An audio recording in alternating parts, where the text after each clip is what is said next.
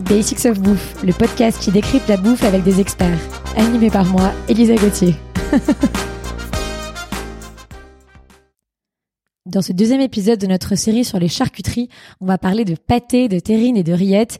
Et je retrouve Adrien Léonard, le fondateur de la maison Montalet. Hello Adrien. Salut Elisa.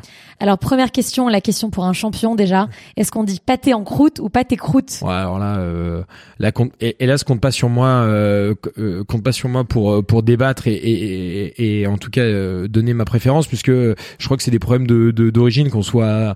Je sais que les copains euh, Véro, en fonction de qu'on Lyon, Saint-Etienne, ils préfèrent dire pâté croûte ou pâté en croûte. Moi, naïvement, je dis pâté croûte, c'est plus rapide. Je crois que les deux se disent, mais j'aimerais vexer personne. Donc, euh, Joker. Alors, c'est quoi les différences entre les pâtés, les terrines et les rillettes Alors, euh, on en parlait tout, tout à l'heure, mais je pense que la vraie différence, ça vient, euh, alors c'est un peu un peu baba ma réponse, mais c'est un peu, ça vient un peu surtout de la richesse de la langue française où on utilise parfois plusieurs mots pour décrire le même produit. Mais grosso modo, en tout cas sur les pâtés terrines, la différence vient surtout du, euh, du récipient. D'ailleurs, on, on, dit terrine parce qu'on fait on fait référence au récipient dans lequel est fait le produit. Donc du coup, on parle de terrine, mais on parle surtout des récipients.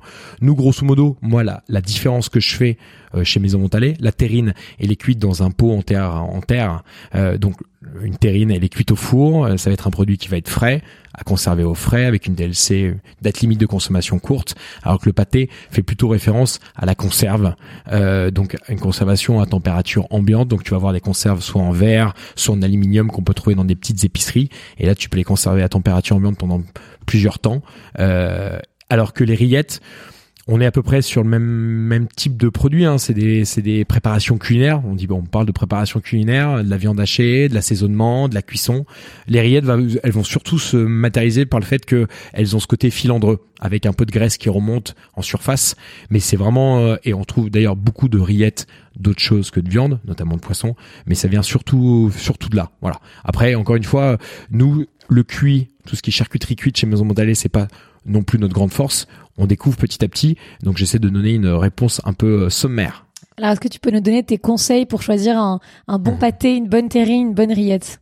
Bah Déjà c'est de c'est demander conseil tout simplement à son charcutier, à son épicier, à son boucher, au restaurateur chez qui on va et qu'on goûte la, la terrine, qu'on lui pose des questions d'où ça vient. Euh, euh, déjà si c'est fait en France c'est cool tant mieux. Il y, a il y, a un dicton qui dit manger un pâté, c'est sauver un charcutier. Voilà. Donc euh, et après, euh, c'est un peu compliqué sur les pâtés, les terrines, les rillettes de voir euh, qu'est-ce qui est industriel ou pas.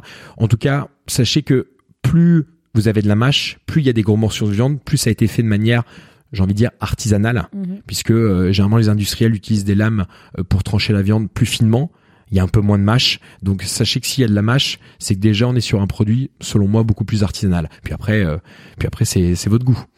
Très bien, on file tous manger du pâté. Merci Adrien, on se retrouve la semaine prochaine pour parler de saucisses et de saucissons. Merci à tous d'avoir écouté cet épisode, j'espère qu'il vous a plu. Retrouvez-moi autour d'un café à mon restaurant kiosque, K-I-O-S-K, rdvo kiosque sur Instagram. À lundi prochain pour un nouvel épisode de Basics of Bouffe.